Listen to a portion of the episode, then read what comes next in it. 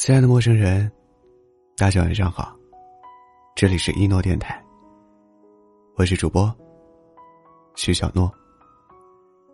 今天你还好吗？我在南昌，祝你晚安。你有没有哪个瞬间想逃离这个世界，去一个没人认识的地方？我有。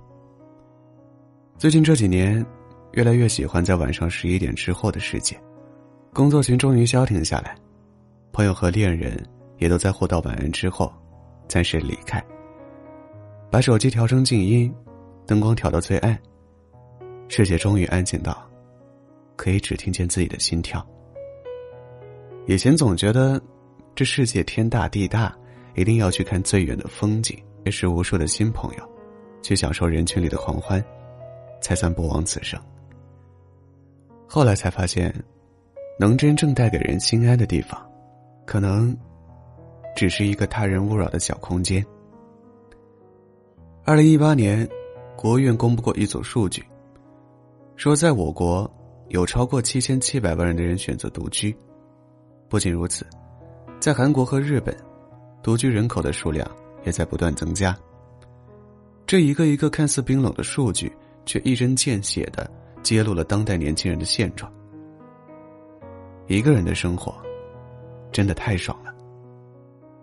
最近，有一个很火的综艺节目叫《我要这样生活》，节目直接将镜头搬进明星们的家里，记录他们的独居生活。独居了十五年的周笔畅，虽然一个人生活，但他却说，一直为想要的生活而努力。在这个人人怕被落下的时代里。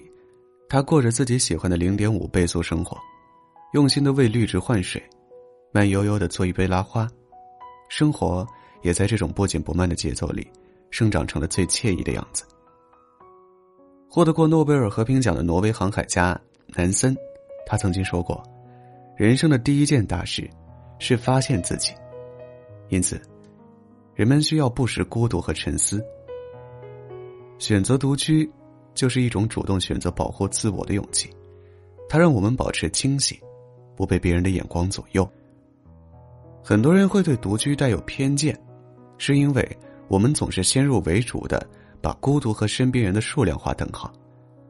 但事实上，一个人孤独与否，取决于身为自己人生唯一主角的你对待生活的态度，而不是身边人的数量。在我要这样生活里。已经独居了十七年的陈乔恩，虽然一个人生活，但仍然把日子过成了令人羡慕的样子。陈乔恩和男友是异地恋，没办法经常见面，但他们每次都会视频聊天很久，会主动把自己的生活分享给对方，两个人也会相约同时煮同一道菜，在一起把它吃掉。那些传闻中异地恋之间最常出现的隔阂和疏远，在他们两个人的感情里，完全感觉不到。他们这种特殊的相处模式，让人明白，原来好的爱情，并不一定要天天黏在一起，只要那个人心里有你，就算所爱隔山海，也山海皆可平。一个人时的陈乔恩卸下了平时镜头前的女神光环，她穿着宽松的家居服，张扬着不加修饰的素颜，带狗狗看医生，自己做棉花糖，一边和男友聊着家常。一边给狗狗做手工脖套，他尽自己的一切可能，把生活打扮成可爱又舒适的样子。我特别喜欢当被问到你想要什么样的生活时，陈乔恩的那段回答。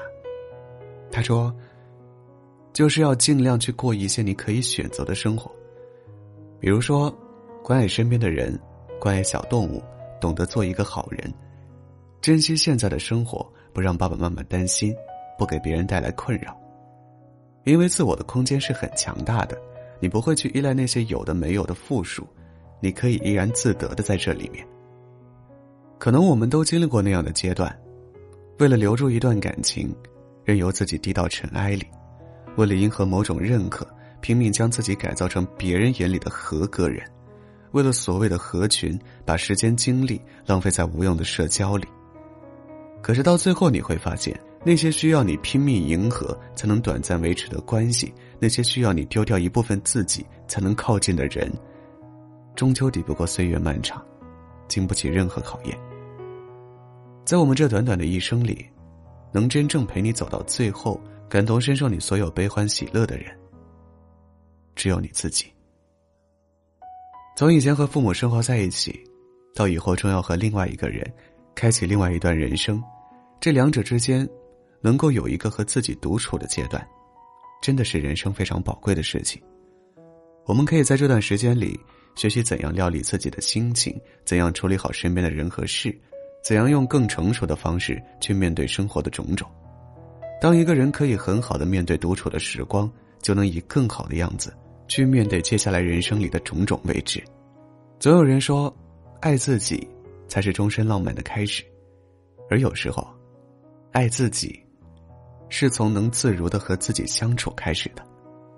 把本该属于你的自由还给自己，适当避开人群。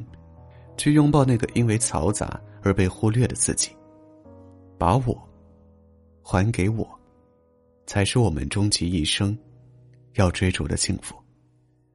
你要记住，就算世界再复杂，也不要弄丢了那个最真实的自己。要永远用自己喜欢的方式过向往的生活，结交值得的人，用最大的热情取悦自己。晚安。祝你好梦。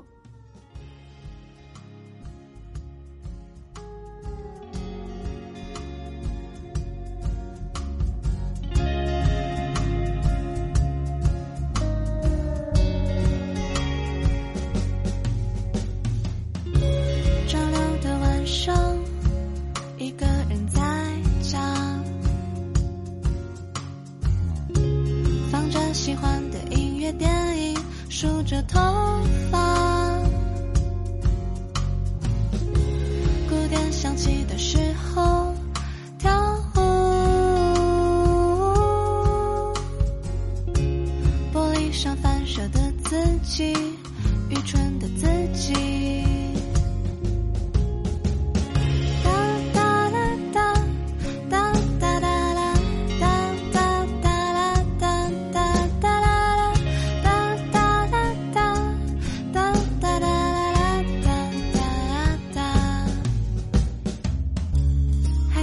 脚边，换了无数种。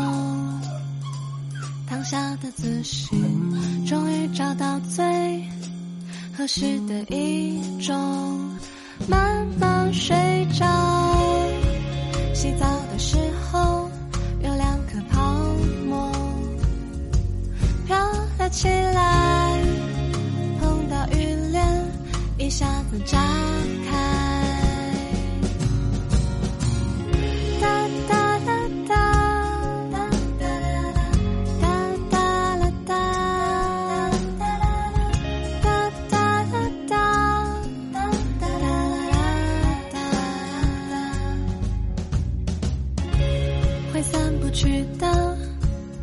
纸上芒果的味道，不需要温习，也不会刻意去回忆。在无聊透顶的时候写歌，